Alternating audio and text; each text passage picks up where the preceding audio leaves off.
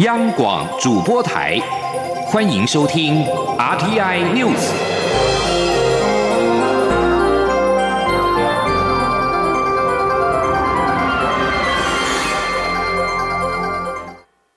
各位好，我是主播王玉伟，欢迎收听这节央广主播台提供给您的 RTI News。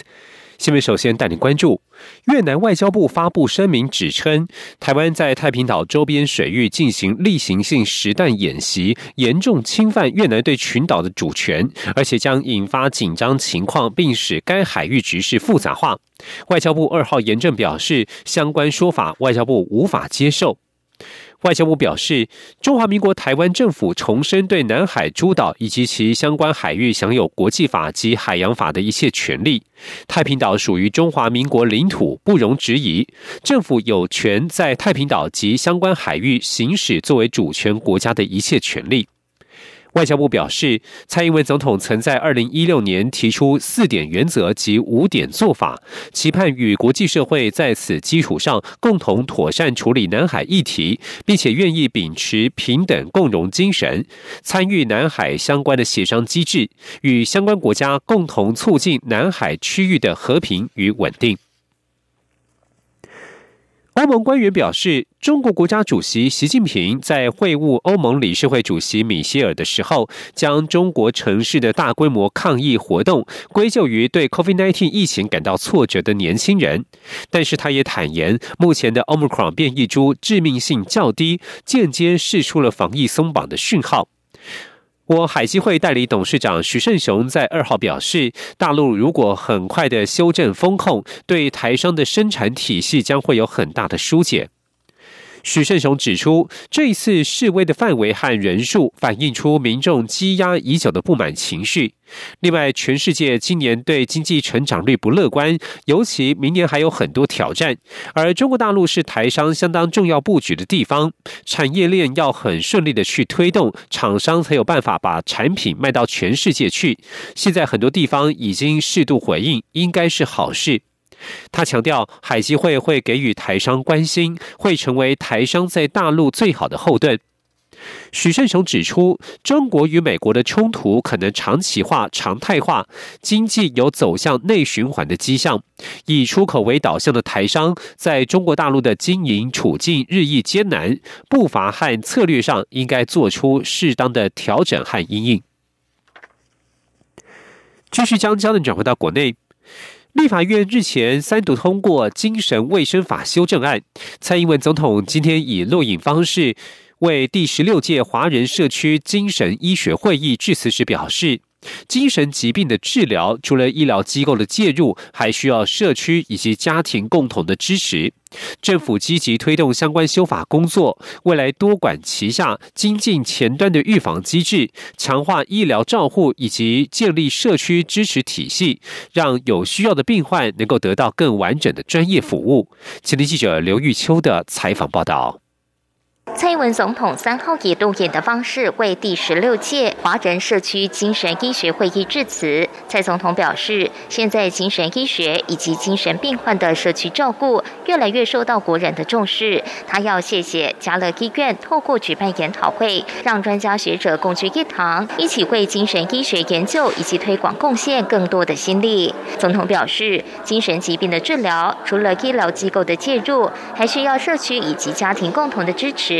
目前，政府的社区安全网第二期计划就是以家庭为中心、社区为基石，来扩充社工和督导的人力以及社区心理卫生中心的数量。蔡总统也特别提及，政府积极推动相关修法工作。日前，立法院已经三读通过《精神卫生法》修正案，未来希望多管齐下，让患者得到更多的服务。未来，我们将多管齐下，来精进前端的。预防机制，强化医疗照护及建立社区的支持体系，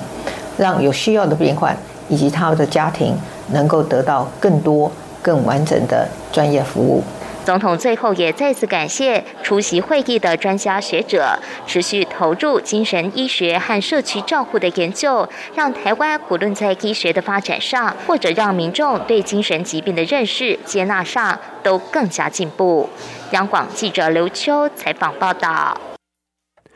外交部长吴钊燮二号接见世界医师会访问团，感谢世界医师会多年来坚定支持台湾参与世界卫生组织 （WHO） 及相关机制。他并且表示，随着欧洲进入寒冬，台湾政府及人民将深入乌克兰的学校、医院及教堂，提供人道援助物资。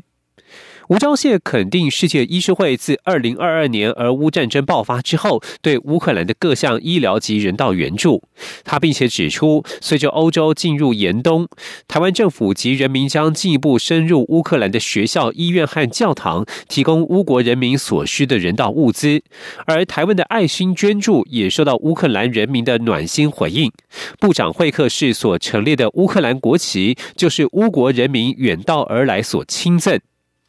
吴钊燮在昨天接见了世界医师会会长恩纳布雷雷、理事会主席蒙哥马利夫妇以及秘书长克洛伯等访问来宾。他强调，台湾将持续与各国合作，在医卫及人道援助贡献一己之之力，展现良善的力量。俄乌战争使得国际局势有极大的变化，欧洲国家与台湾关系明显升温，支持台湾参与国际功能性组织的声量增加。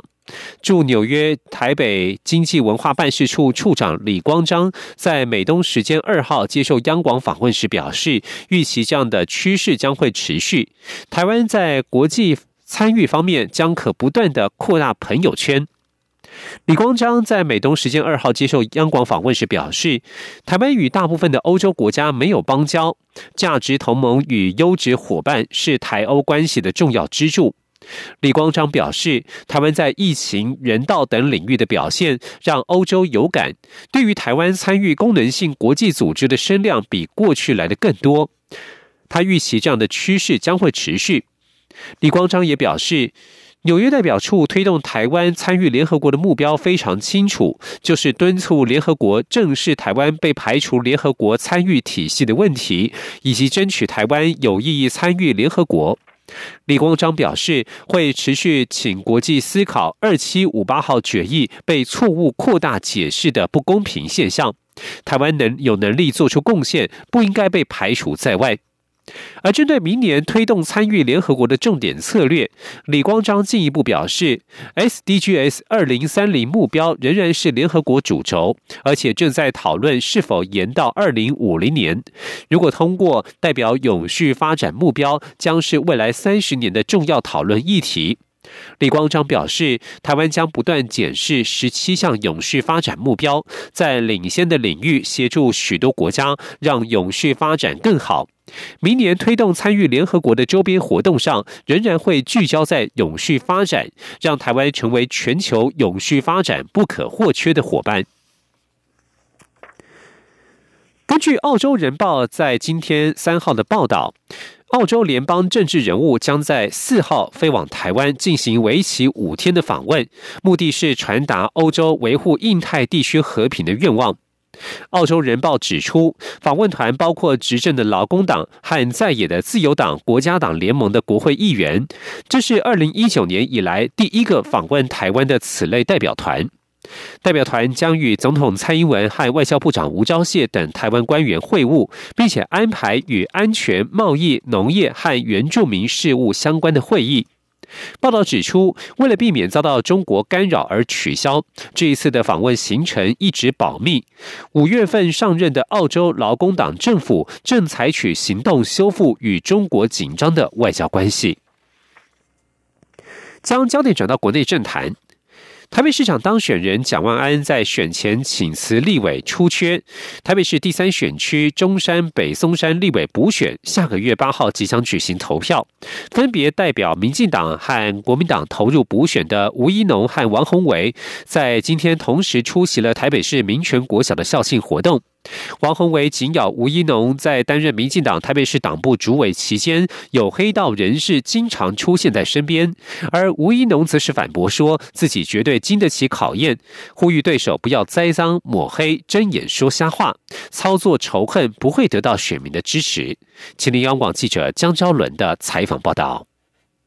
台北市第三选区立委补选，明年一月八号投票，民进党中招壮阔台湾联盟理事长吴一农。国民党则征召台北市议员王宏威代职参选应战，两人今天都出席台北市民全国小校庆活动，面对媒体受访时，依然闻得到选战烟硝味。王宏威批评吴怡农，指责这次九合一选举民进党大败，原因是初选机制崩坏。但吴怡农自己也是征召出来的，且吴怡农是公认的小英男孩，受到总统兼民进党主席蔡英文一路栽培、关爱、延伸，甚至为他量身打造吴怡农条款，让他能够当上民进党台北市党部主委。王宏威说，若蔡英文有任何制度是外界认为不好的，吴怡农都是受益者。王宏威也批评吴怡农担任民进党台北市党部主委期间，都可以看到黑道中执委黄成国的身影。而且吴怡农对外称赵介佑是他开除的，但赵介佑贩毒、诈欺，还造成人命死亡，本来就该开除。吴怡农怎么好意思以此当政绩宣扬？王宏威说：“赵介佑不应该被开除吗？为什么民进党现在会认为说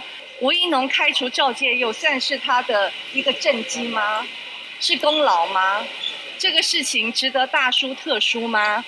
这件事情不应该是吴怡农担任。”他台北市党部主委时候的一个污点吗？现在怎么好意思还把它当做一个政绩来做宣扬呢？吴怡农则解释，自己批评初选制度是指例行性做法上应该如此，但九合一选举民进党败选的原因不止这一件，民进党也在检讨。但除了提名机制，更重要的是作为一个完全执政的政党，有义务责任向社会做好真诚的沟通。这件事情，民进党还有待加油。对于自己遭对手质疑背后有黑道势力，吴怡农则再次反驳。强调赵介佑确实是在他担任台北市长部主委时开除的。赵介佑的父亲也在他任内离开民进党台北市党部，他当时还将台北市党员清理了一遍，让没有资格的人离开党部。如果说他都做了这些，还要说他是黑道，他也没办法。但强调自己在台北市党部主委期间的所作所为，绝对经得起检验。呼吁对手不要栽赃抹黑、睁眼说瞎话。吴一农说：“我在台北市党部。”担任主委的期间的所作所为，我非常有自信，绝对经得起检验。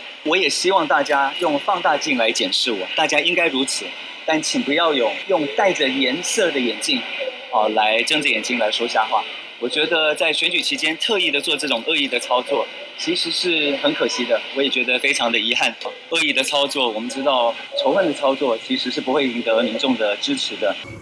吴农说：“北市第三选区，民进党从来没有赢过，不是一场轻松的选战。加上对手又是资深议员，他会全力以赴争取选民的支持。至于王宏威刚选上台北市议员，却又立刻加入北市立委补选，遭到外界质疑。王宏威表示，他确实无法为此辩驳，也要再次致歉。不过他很诚实告诉大家，也希望能够获得选民谅解并支持。”中国面的张昭伦台北曾报道。新闻最后带您关注世足赛战况。韩国今天在伤停补时阶段，靠着一哥孙兴敏的助攻，让黄喜灿顺利进球，成功以二比一击败了葡萄牙，队史相隔十二年后再次挺进世界杯十六强。不过场边有个不太愉快的小插曲，葡萄牙球星 C 罗罗纳度表示，他在对战南韩下半场时退场，一脸不高兴，是因为和南韩的球员曹圭成发生了口角冲突。当时曹圭成出言侮辱，要 C 罗赶快退。退场，C 罗说：“如果我走的不够快，应该由裁判来决定。”目前小组赛事已经全部结束，西班牙二号被日本以二比一击败。虽然以分组排名第二晋级十六强，但是球评和球迷都因为输球而难掩失望。西班牙教头恩利格赛后承认，球队以溃不成军的姿态进入下半场，而日本当时是以迅雷不及掩耳的速度，在下半场开始六分之钟之内连进两球，使得西班牙处于落后。另外，喀麦隆在小组赛靠着阿布。阿布巴卡尔伤停补时阶段头锤破网，以一比零绝杀巴西，成为第一支在世足赛踢赢巴西的非洲队伍，但是仍然未能晋级十六强。科麦隆上一次在世足踢赢比赛是在二零零二年对上沙地阿拉伯，而巴西下一场比赛在第二轮的淘汰赛将于台湾时间六号凌晨三点出战 H 组排名第二的南韩。以上新闻由王玉伟编辑播报，这里是中央广播电台。大家好，我是田之学医师，提醒大家五个防疫好习惯：一、每日量体温，不适速就医；二、口罩要戴好，脏污要替换；三、正确勤洗手，不碰眼口鼻；四、距离要拉开，病毒不传染；五、环境常清消，空气要流通。维持防疫好习惯，可以帮助我们察觉身体的不适，降低